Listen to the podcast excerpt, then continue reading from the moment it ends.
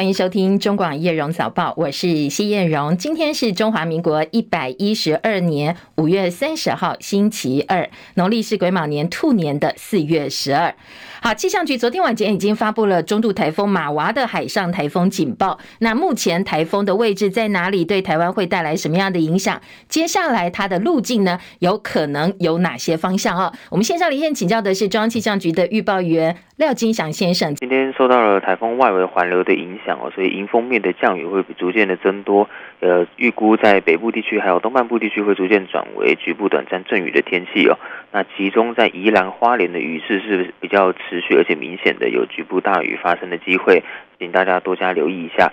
那不过呢，在中南部地区还有金门地区，反而是要留意高温哦。今天白天会受到台风外围沉降的影响，普遍高温都会来到三十五度左右哦。局部地区温度会再更高一些些，所以感受起来是蛮炎热的。那外出的话，也要务必要做好防晒，并且补充水分。那另外的话，目前的呃台风马娃的话，它的中心位置是距离鹅銮鼻东南东方五百多公里的海面上，其实其实是虽然是蛮远的，但是带来的影响主要是在风跟浪的部分。那首先浪的部分的话，在基隆北海岸、还有南部以及东半部地区、恒春半岛的沿海，还有澎湖、马祖都陆续会有长浪发生。那其实刚刚也有观测到，在台东地区是有接近七米的长呃浪高的部分哦。所以没有必要的话，尽量是不要前往这个海边活动。另外，在风力的部分的话，风力也会逐渐的增强。在兰屿绿岛还有澎湖的话，都即将会有十到十一级以上的强阵风。那桃园到云林、恒春半岛还有东南部的沿海空旷地区，以及马祖、金门，都会有八到九级的强阵风。其实全台各地风力都会有明显的增强啦，所以请大家出门的话，要多加留意安全。以上资料由中央气象局提供。好，金祥留步哦，请教一下，因为很多北部地区听众朋友等雨等很久，说，哎，气象局不是说，呃，受到台风的影响可能会带来雨量，特别北部东半部，什么时候我们可能会感受到，呃，这个风雨的一个状况哦？还有，呃，到底会不会发布路上，有没有这样一个几率？目前的观察是。好，首先的话，北部地区可能今天下半天都会逐渐，呃，降雨几率会逐渐的提高了。那可能明天后天的话，雨势会稍微相对比较明显一点点。那再来的话，陆警的几率是目前是比较偏低一些些，因为它大概在海景的边缘都差，就是擦肩而过这样子。嗯，OK，好，谢谢金祥提醒，提供给大家参考哦。所以呢，不是不到，是还没有到哦。接下来慢慢下半天、明后两天，可能北部地区的听众朋友就会感受到风雨了。宜兰花莲今天就会有比较明显的风雨出现，而中南部今天要注意的是高温的状况。当然，台风警报呢，它的角度哦，北转角度或者是偏西。稍微移动一点点，对台湾的影响就大不大大不相同，所以我们还是要密切注意哦。气象局最新的马娃台风的动向，锁定我们中广频道，每节的新闻当中也会提供给大家最及时的观察哦。好，不管如何，在台风慢慢慢慢往北移动之后呢，一路可能在呃星期四，从今天、明天、后天都会受到这一个台风的牵动，所以密切留意台风最新动态。清晨，美国股市因为是阵亡将士纪念日的关系哦，所以今天美股收市。另外，深夜收盘的欧洲股市，美国国会议员为了避免债务违约，针对提高举债上限达成的临时协议，投资人在评估之际呢，所以欧洲股市科技股跟银行股是走跌的。不过交投清淡，所以整体来讲，欧洲股市收低。法兰克福指数跌三十一点，一万五千九百五十二点；巴黎 CAC 四十指数跌十五点，七千三百零三点。昨天的台北股市因为热钱涌进，外资大举汇入，带动台北股汇双涨。昨天台股收盘涨一百三十一点，收在一万六千六百三十六点三零点。台币兑换美元开盘之后，跟着台北股市扬升。台币兑美元中场呢是升值了九点六分，收在三十点六五二兑换一美元。呃，这个数字是三周以来的新高了。台北跟元泰外汇市场的成交量合计十九点四七五亿美金。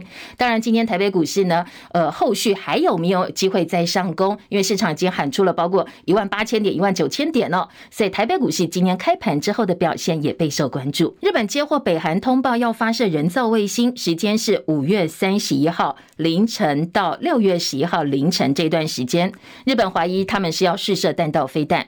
自卫队已经接到命令说，如果北韩飞弹落入日本疆域，可以动用拦截飞弹予以击毁。韩国也提出警告哦，说如果北韩执意发射的话，一定会付出代价。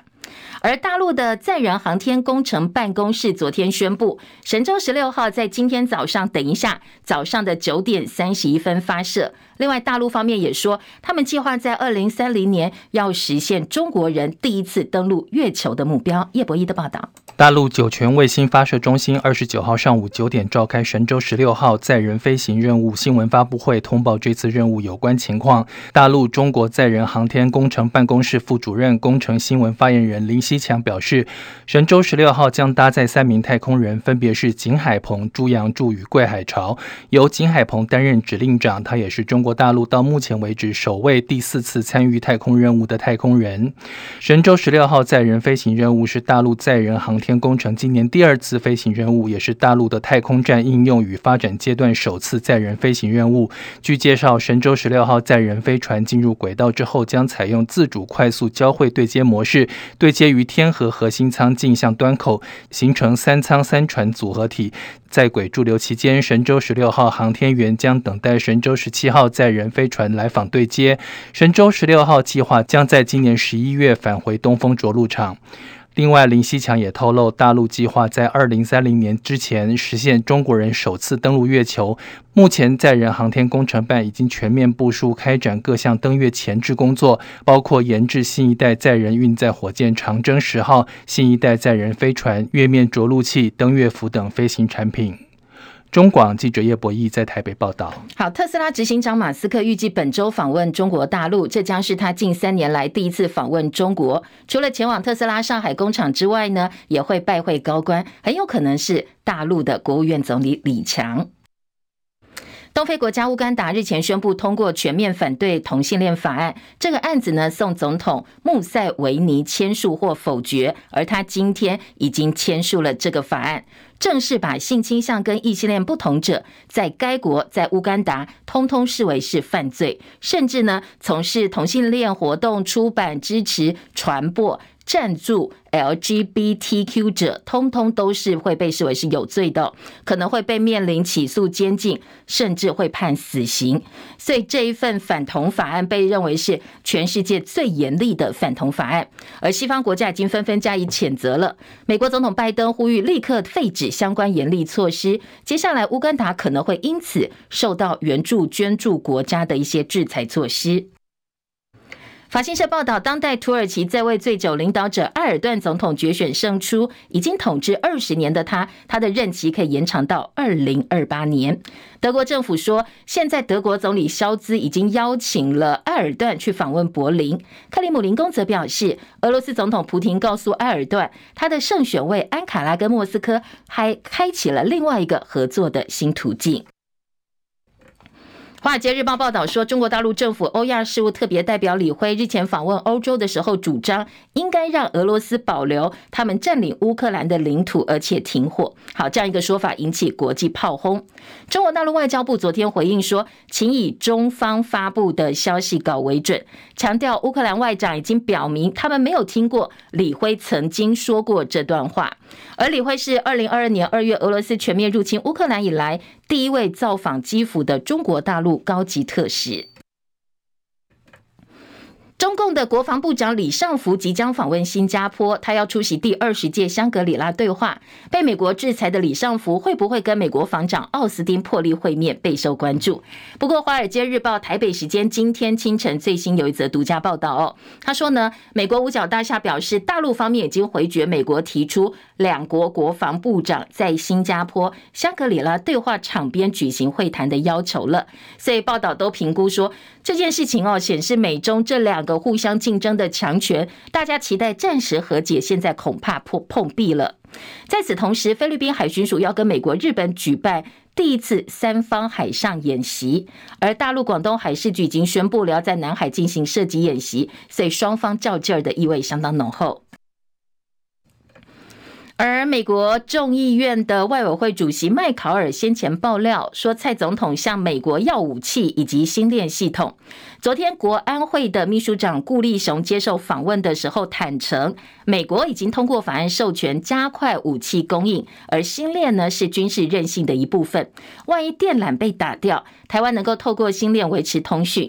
至于接下来我们会不会全面禁止大陆的一些社群的软体，包括抖音等等等哦。郭立雄说：“现在在国内正反的辩论都有。他说，抖音大部分其实跟政治议题没有关系，不过三不五时会掺杂一点短影音的宣传方式，也没有新闻伦理的平衡。所以这样一个干扰，到底需不需要达到全民禁止？现在光是辩论跟讨论的过程当中，他们自己内部就有相当大的争议。”科索沃北部境内塞尔维亚裔不满阿尔巴尼亚裔选上当地市政首长，所以现在开始抗议。警察跟北约部队和抗议者发生冲突，至少二十五名维和人员受伤。戚海伦的报道。科索沃北部以塞尔维亚裔为主，他们把塞尔维亚贝尔格勒视为他们的首都，不承认二十多年前境内阿尔巴尼亚裔起义，并且在二零零八年宣布独立，发表独立宣言。如今塞尔维亚裔不满阿尔巴尼亚裔选上当地的市政首长，展开了抗议，和警察以及北约维和部队爆发了冲突。北约驻科索沃部队发表声明，指出驻科索沃部队有多名意大利和匈牙利士兵因为燃烧装置爆炸，无端遭到了攻攻击，而蒙受骨折和烧伤等外伤。英国广播公司 BBC 报道，北约谴责科索沃示威者的攻击，让人完全无法接受。根据报道，示威者试图闯进政府大楼，警方使用催泪瓦斯和眩晕弹以阻止他们。这次危机可以追溯到四月，当时科索沃的塞尔维亚裔抵制地方选举。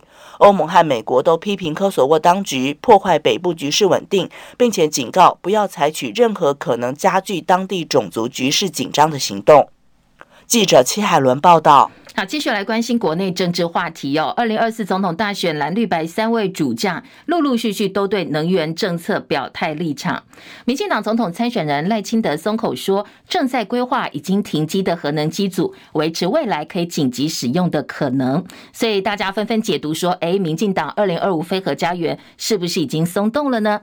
不过昨天行政院发声强调，非核家园的愿景是台湾共识，政府对此目标立场从未改变。赖清德的回答呢，是用非常极端的外部状态所导致的国安风险情境当做背景的思考。好，这是绿营方面的一个解释哦。政坛解读说，赖清德可能是在测试大家对核能的接受度，而且当他提出跟民进党非核家园相背离的观点的时候，他也必须要测测风向，观察一下党内的反应。而国民党总统参选人新北市长侯友谊呢，以前在重启核四议题上没有明确表态，他昨天终于说他。当总统之后会做好核安妥善的处理核废料，他说了这一句话。他说：“核能就是我的选项。”不过他也挨骂了，因为台湾环境保护联盟发了声明稿表示谴责，痛批侯友宜是为了选举才急转弯，说他是明显的不负责任。张伯仲的报道。对于民进党总统参选人赖清德周日提出已经停机的核电机组可以维持紧急使用。被视为民进党对于二零二五达成非核家园的政策目标似乎已经转弯。对此，侯友宜表示：“民进党说了二零二五非核家园，我一直说这是做不到的。我们真的要去面对事实，做不到的话，就要不断的去反省自己为什么当初会这样说。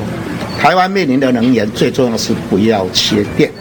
如果我当选总统，我一定会把核安一定做好。”核废料妥善的处理，核能就是我的选项，在多元配比里面的一种。而对于死刑犯执行问题，侯友谊先前的说法被特定媒体简化成他当选后就要枪毙所有死刑犯，并询问柯文哲，让柯批回应，只要神志清楚的人不会这么讲话。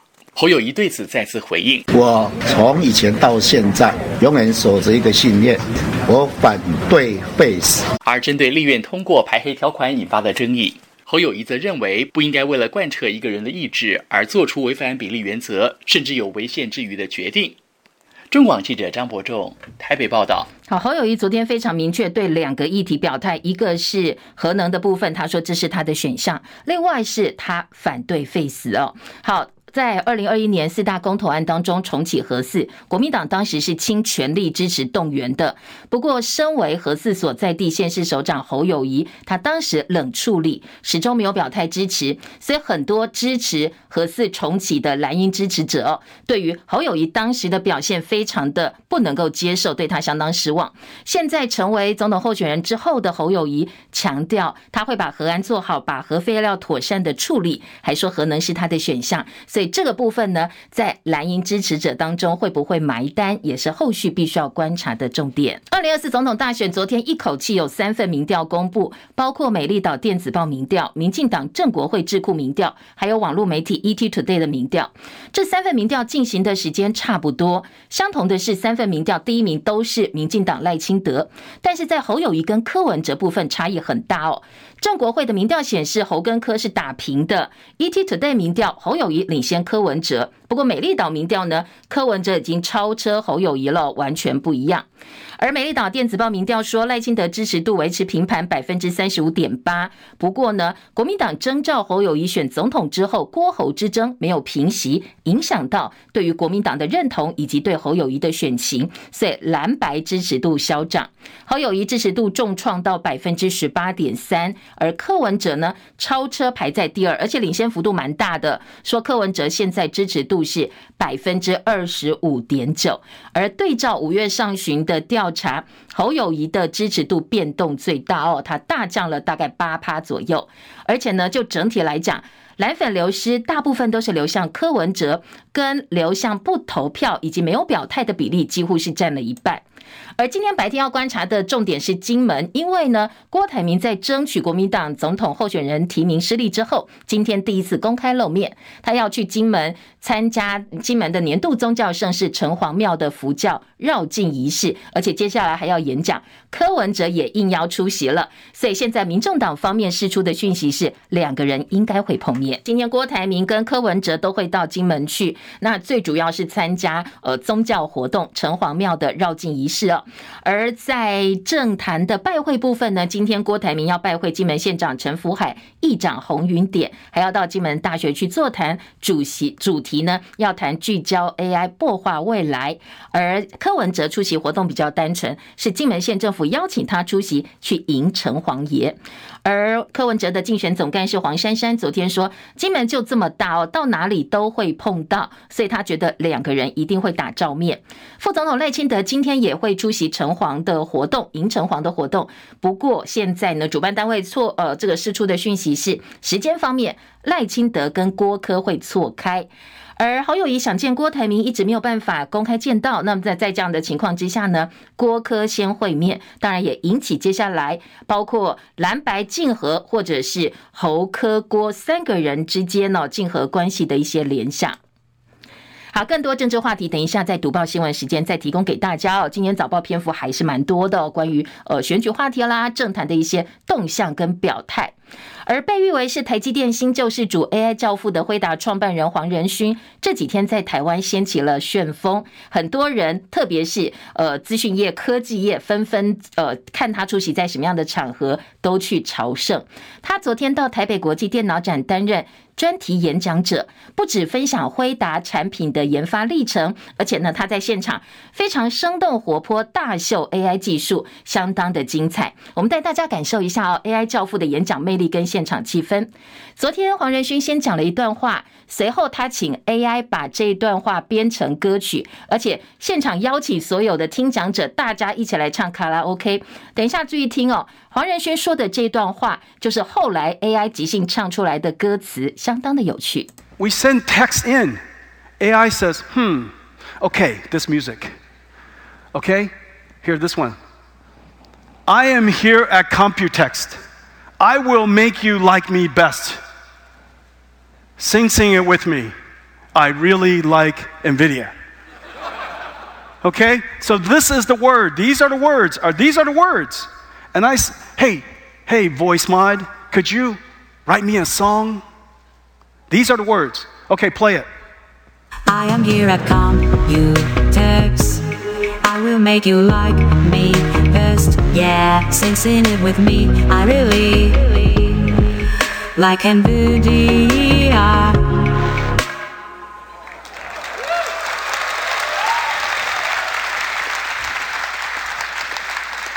Can you do that? I couldn't do any of that. Okay, one, two, three. You gotta, you gotta watch the, the dot. You guys know how karaoke works. Get ready. Okay, here we go. Play it. I am here at Computex. I will make you like me best. Yeah, sing, sing it with me. I really This is the part. This is the part. like NVIDIA. All right. Very good. Very good. Good job.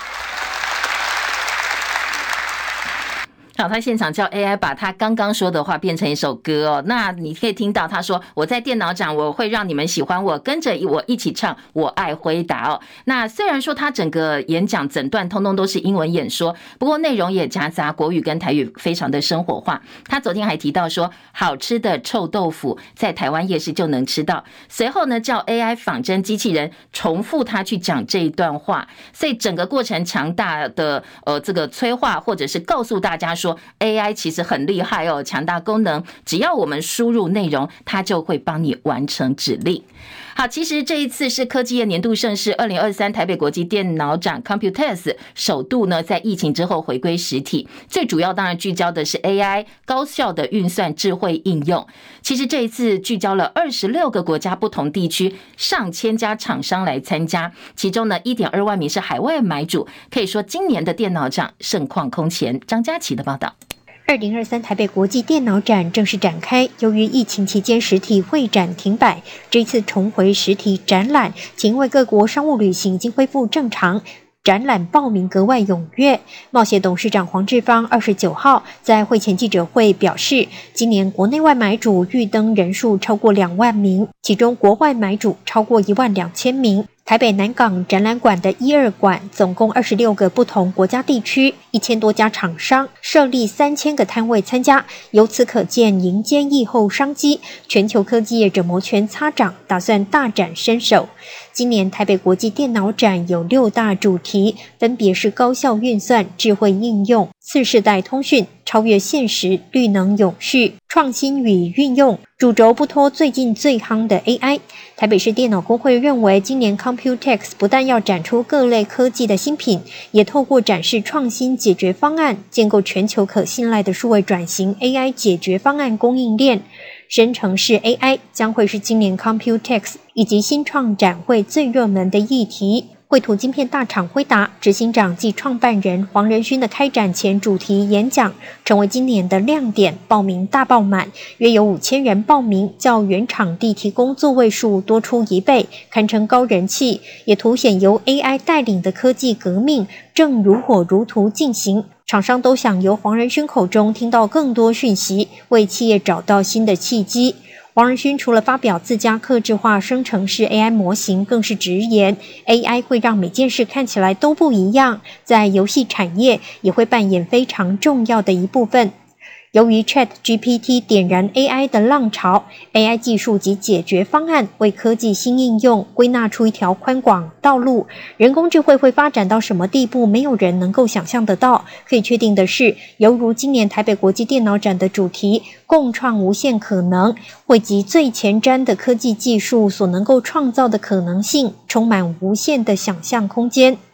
除了 AI 当道。今年 Computex 不少活动与展出聚焦在永续，规划了 ESG Go 系列活动。除了举办永续创新实践论坛，针对绿色摊位特别设计插牌，方便买主寻找获得国际永续认证的国内外厂商。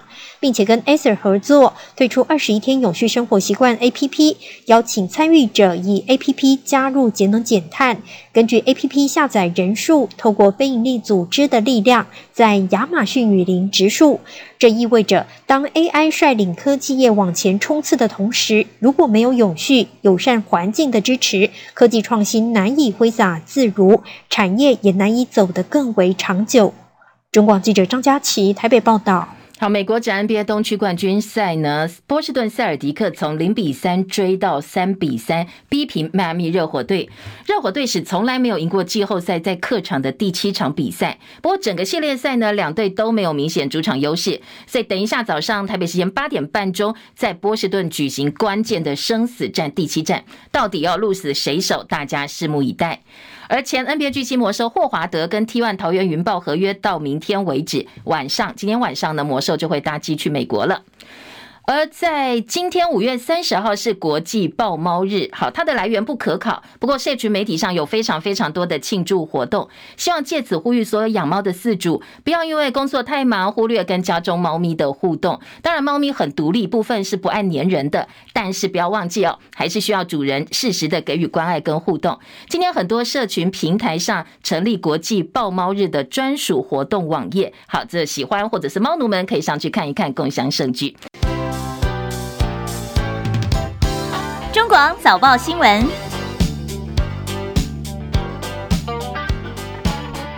今天早报在头版内页的新闻重点呢，首先头版头条部分，呃，中时联合今天头版头都是昨天呃侯友谊对于核能立场的一个表态。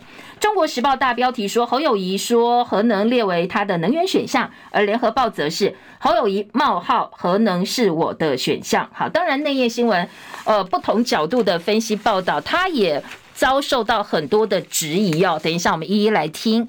自由时报今天头版头条是。国民党前头城镇长收贿三百九十万，曹前顺被判刑六年半定谳。好，自由的头版头条，如果是国民党的地方首长、地方民代、地方官员，涉及一些呃这个所谓的跟呃这个有关司法有关的案件，很容易都被提版到头版了。今天这位镇长曹钱顺就被提版到了头版头条。好，另外在呃财经报纸的头版部分呢，AI 教父辉达的创办人暨执行长黄仁勋，昨天在台北国际电脑展担任第一场的演讲者，开放两千四百个位置，超过一倍的人数报名，很多产业大佬、政治人物到现场，好像追星一样哦，纷纷到现场去听他演讲。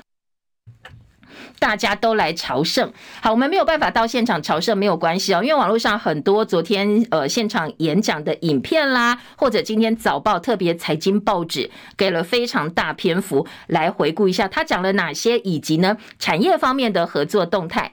像今天的经济日报头版头条就告诉你，辉达大单现在广达抢到头香了，而工商时报则说，这一次的 Computex 国际电脑展呢，今天正式开展，估计呢。超过两万的买主抢单，非常的热闹。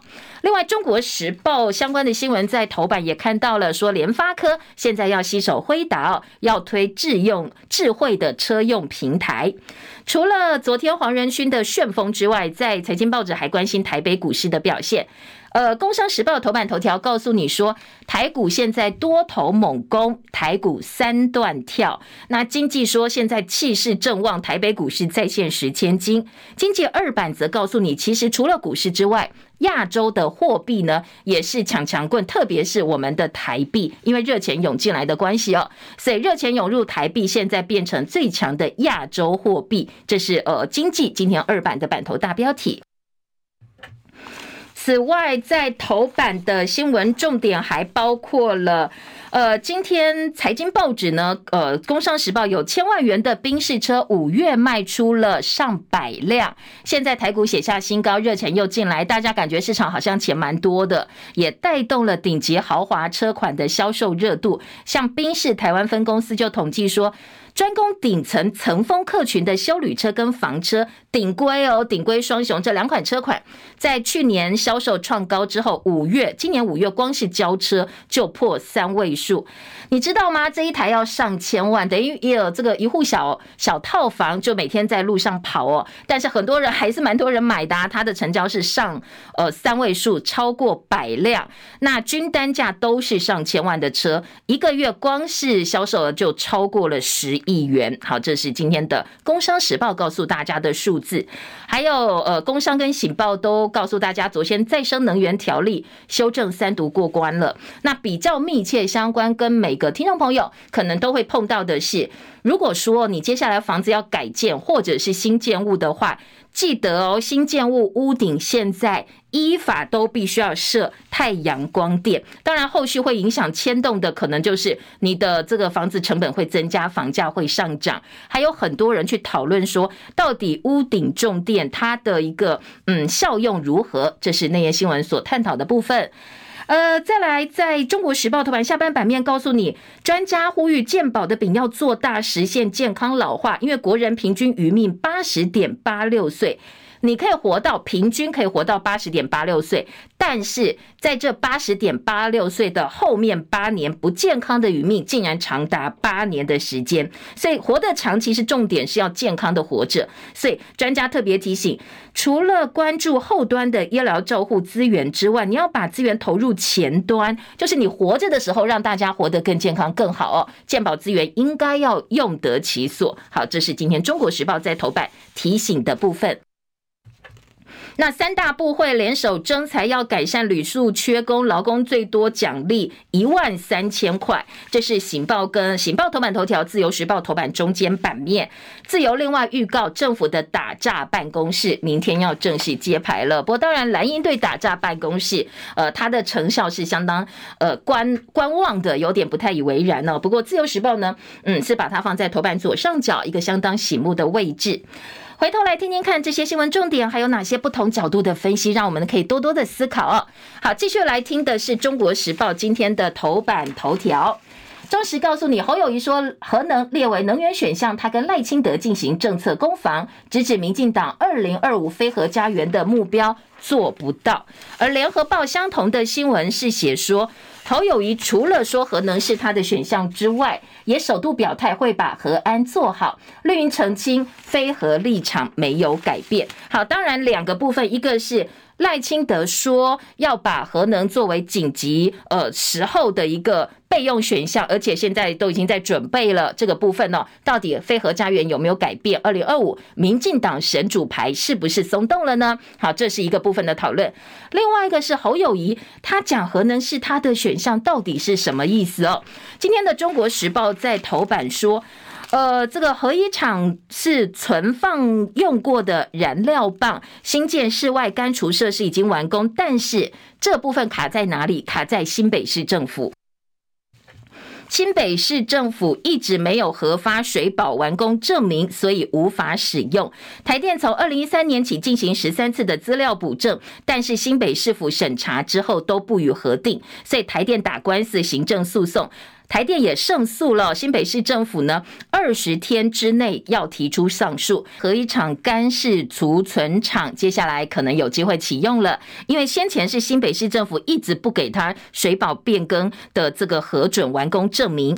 不过呢，现在新界北市政府已经决定不要再针对这个呃行政诉讼提上诉了。昨天新北市府表示，希望台电赶快送交水保计划，那是否会依法院判决予以核定。好，这就是。呼应了昨天侯友谊说核能是我的选项，他说我会把核安做好，妥善处理核废料，把核能列入多元能源配比的一种，才能够符合世界潮流，让台湾不缺电。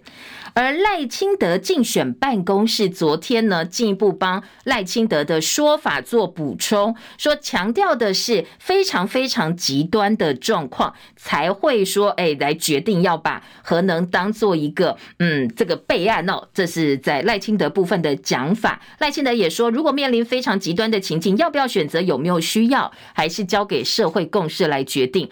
不过一旦你有这样一个选项，你平常就要投入资源，否则呢，你这个到。时候要启动什么都没有也不可能嘛哦，所以很多人就质疑他说，那在这样的情况之下，我投入这么多资源，承受相当的风险，结果我还用不了他的电，到底所谓何来呢？而且你真的紧急要用，也不是马上就有哦，你可能还要经过几天的时间来让它慢慢慢慢暖上来哦，来加以运转。所以质疑说赖清德你根本就不懂核能。好，现在核二厂、核三厂的研议文件，台电早就已经准备好了。所以呢，下一步要做的就是要求台电向原能会提出机组研议的相关申请。这是中国时报今天头版的部分重点。联合报的重点两个，一个是侯友宜批绿营说二零二五非核家园做不到，另外一个绿营的说法是赖清德没有提到核电厂研议这件事情。好，昨天民进党发言人张志豪反问侯友宜说：“好啊，核能是你的选项，那核废料放在哪里？”之一核一、核二、核三不再延役的法案是在马英九执政时期通过，马维拉再度出现，说侯友宜先前跟马英九请益的时候，你怎么没有问清楚这一点？而柯文哲办公室则说。侯友宜迟迟不发核二厂的干式储存槽执照，导致核二厂提早除役，这是政治凌驾专业的表现，跟你常常说的招牌语“呵呵做代志”说是背道而驰的。好，这是民众党方面对侯友宜提出来的质疑。另外，在内页新闻呢，呃，《自由时报》三版大标说侯友宜被环团痛斥乱开政治支票，为总统大选急转弯。而下半版面呢，王美花经济部长说，核能政策除了考量法制面之外，也必须跟社会沟通。停接核机组备用吗？是不是真的像赖清德讲的？他说必须要研议安全机制。行政院说周全思考各项能源，确保非常态时候能够稳定的供给。好，绿盟这个是针对环保团体绿色公民行动联盟说。应该以俄乌战争为界，不要轻易使用核能作为战时紧急预备计划。光电等分散式的发电系统才是未来应该努力的目标。好，这是自由时报针对核能这个政策几个不同的一个说法哦。再来，呃，在内页新闻呢，中国时报今天反批赖清德，在批评赖清德说。担心无碳电力偏低，撒谎的人不知道尴尬。蓝营批赖清德反核作秀，为选战发夹弯，发夹弯。这是呃国民党立立委洪孟楷痛批赖清德再度发夹弯。郑丽文也说，不要为了选举喊口号，民进党应该先承认自己的能源政策是错的。立法院三读，原能会降级改制核安会，这是昨天立法院三读通过核安会组织法草案，原能会从二级机关降为三级独立机关，降级改制。在野党反弹，但是呢，现在在立法院其实哦，民进党人数优势说了算，没有什么法案是民进党过不了的嘛哦，所以呢，今天在中时说。呃，再也反弹，但是不敌民进党人数优势。另外，核能研究所改制为行政法人，成为三级独立机关——国家原子能科技研究所。在联合报的部分说，现在赖清德打翻了绿营核能的反核的神主牌之后，绿营忙着提油救火。确保用电不就是防极端状况吗？赖清德的务实在党内看起来是多虑的。好，记者林和明特稿说，昨天从民进党中央到赖进办都强调这是极端情境，作为背景思考，赖清德才会讲出来说要把已经停机的核能机组维持未来紧急能够使用，以备不时之需这样一个说法。不过，联合报记者质疑，这样子的灭火叫做提油救火，因为你要确保用电安全，不就是防止极端的状况出现吗？你干嘛嘴硬哦？到昨天还在嘴硬。说赖清德只是逆呃稍稍试了一下风向，没想到逆风最大就是在党内一路哦，中央到近办发言都是说帮他缓颊，其实更是像往后退，退回去抱住反核的神主牌。难道赖清德担心的状况真的不会出现吗？国安风险不必提防吗？民进党口口声声二零二五非核家园已经被口号制约了。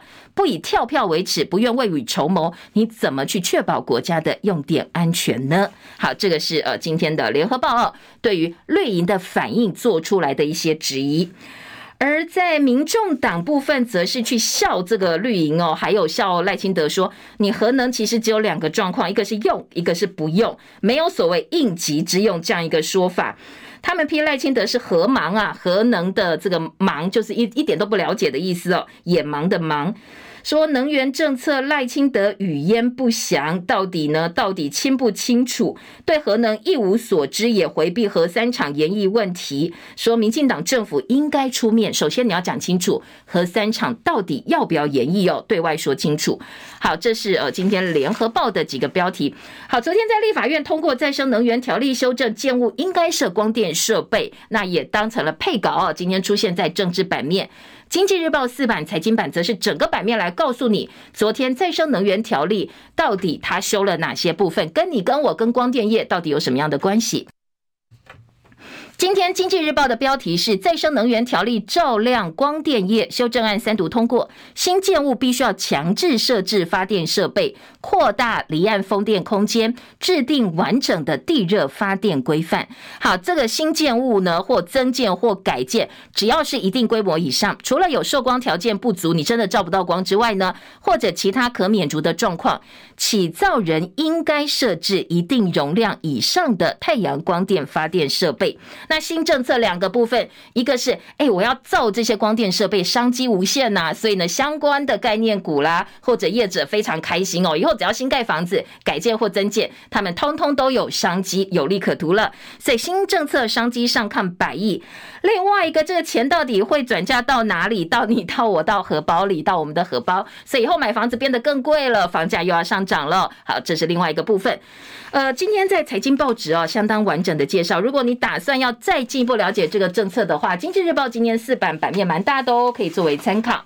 好，另外再回到政治的部分哦，今天的中时三版版头是告诉你，昨天很多份民调哦，今天中时抓了其中的一小块来告诉你说，呃，总统大选整体局面赖清德还是占优势，蓝营整军完毕之后，侯友谊支持度将持续向上。好，这是 ET Today 民调，ET Today 民调呢。确实，侯友谊是在第二名，仅次于赖清德。所以，呃，在里头另外一个细项的部分，治安打诈、保护两岸和平，侯友谊其实是领先另外两名候选者的。所以呢，挺侯的《中国时报》把这个部份呢抓来做三板的板头大标啊，而且特别强调说，即兴营造大团结，接下来侯友谊才会有胜选的机会。今天中时的二板板头说，美国采战略模糊，强化台湾防卫韧性。顾立雄说，维持现状。是美国最高利益。在日非前进步数是硬实力贺阻，不排除可能介入，让中国芒刺在背。好，国安会秘书长顾立雄昨天受访表示，美国最近在宫古海峡等地前进步数，就是硬实力的贺阻。美国采取故意不讲明，但是不排除可能介入的战略模糊，要让老共芒刺在背，也没有借口说美方呢改变现状哦，说美国真的花入花了很大的心思。不过今天中时。记者吕昭龙的特稿说，认知作战天天上演，又不断释放军事合作交流。现在美国在玩所谓的两手策略，要介入台湾的总统大选。好，呃，吕昭龙呢，他的意思是说，蔡政府没讲的是美国一样介入这个台湾大选，一直说老共会介入我们的选举，美国也一样介入，有阴招也有阳招，希望听美国使唤的政权能够胜选。好，一旦呃告诉你老共会打台湾，告诉你美国会保护我们，然后又告诉你我们跟美国有多少多少军事交流合作，所以军事记者眼中说。其实这个最主要就是要影响大家的投票意向。好，再来听到的是，呃，今天在呃政治新闻版面以及呢《自由时报》告诉你说，昨天五角大厦也告诉你美军很强大，北京现在担不起台海发生冲突。剑指中国，美国的国防部长奥斯汀说，美国的竞争对手正在公然的挑战全球的秩序。好，这是自由。呃，总统府今天要公布五呃四个大法官被提名人，然后今天的《中国时报》标题直接告诉你超绿。好，现在呢，在大法官的部分将出现检察总长视线大法官是夫妻档，而且未来十五个大法官通通都是蔡英文总统提名的，当然一定会引起在野党很大反弹。嗯，在今天的《中国时报》说，今天总统府公布四个大法官提名人选。根据了解，最高法院的法官蔡彩珍、监察院秘书长朱富美、台大法律系教授陈忠武、律师尤博祥是目前的圈选名单，渴望获得提名。立法院六月十四号到二十一号开临时会处理大法官人事同意权，这四个人的青绿色彩，甚至会出现检察总长释宪大法官是夫妻。以后，哎，大法官通通都是蔡总统提名的。今天的忠实说，来年立委转述，这是我们司法的悲哀。好，这是台湾这个司法界第一次看到这样的状况，因为这些人都是呃蔡英文总统提名，有特定的意识形态，而朱富美更是民进党一路拔擢。我们追求的是司法独立跟中立，但是大法官在御用占大多数的情况之下，政党的手伸进司法体系。以前我们在各级法院呢，如果说我觉得对某个案子不以为然，或者是某个法律的解释不以为然，我们说啊，那我们来申请大法官释宪，他会告诉我们做一个中立的裁决。所以在制度上呢，其实他在提名是有一些错开的制度，不过阴错阳差，阴差阳错，现在十五个通通都是蔡英文提名的情况之下，未来特别是有一些政治性、比较政治性的一些法律见解或解释。到底有没有办法服众，或者是有没有办法让大家哦能够达到以昭公信的目的，恐怕就是一个大大的问号了。所以今天的《中国时报》针对十五个大法官，通通都是蔡英文提名，而且呃意识形态很多人都是超绿的，做了还蛮大篇幅的一个报道。再来，在中时的社会综合版六版说。郑文灿，我们的行政院副院长呢？郑文灿被指跟 IMB 诈骗集团主嫌挂钩，他今天会提出告诉。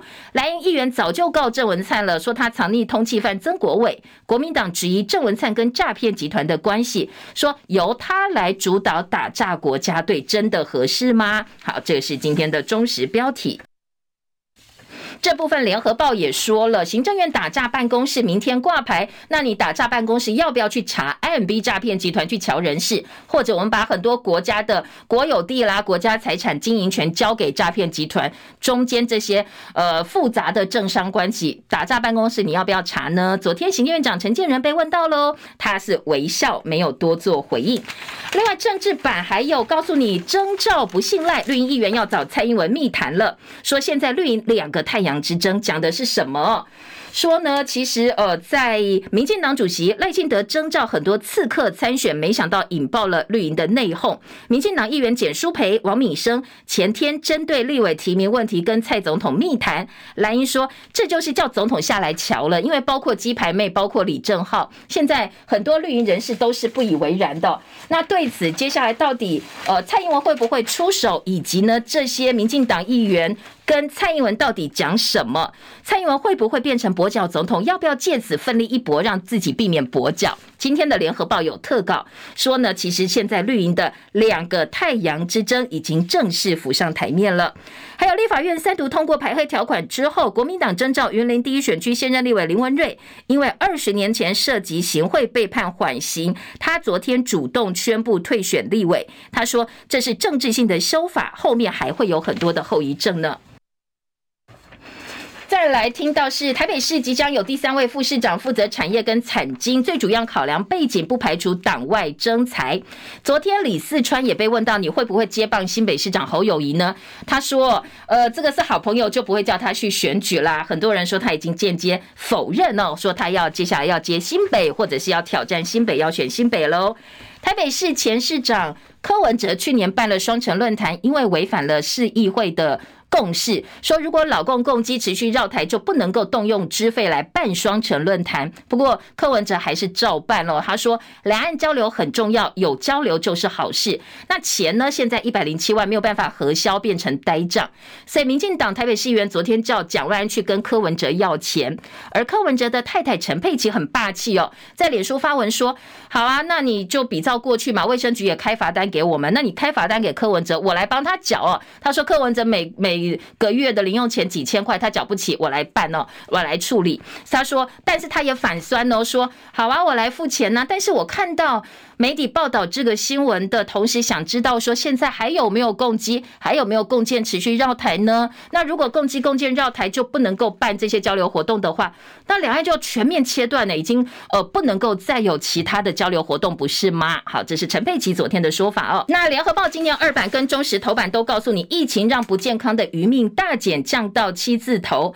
卫福部说防疫有成，专家说超额死亡才是最主要的因素。好，二零二一年国人不健康余命七点五六年，这是从二零一三年进入八字头之后，八点二四年相隔十年又恢复到七字头。卫福部很开心说防疫有成，不过呢，呃，这个大家。要专家的部分就说，疫情引起超额死亡才是不健康余命缩短的原因，人都死掉了，所以没有所谓不健康余命了。好，这是专家跟卫福部的说法不太一样。不健康余命，高龄社会最大风暴。专家说，应该要从整体的环境来下手，包括改善交通，包括餐饮业要纳入减糖减钠。选择性解读哦，记者邱怡君，联合报炮轰政府，你只顾着掩饰缺失，没有告诉大家真正的真相。神舟十六号今天发射，今天联合报说，大陆告诉你，他要拼二零三零年前能够登陆。那李尚福明天访问新加坡，中美国防部长会面，现在确定应该是破局了。联合报的报道，我们时间到了，谢谢大家收看收听，祝福你美好身心，拜拜喽。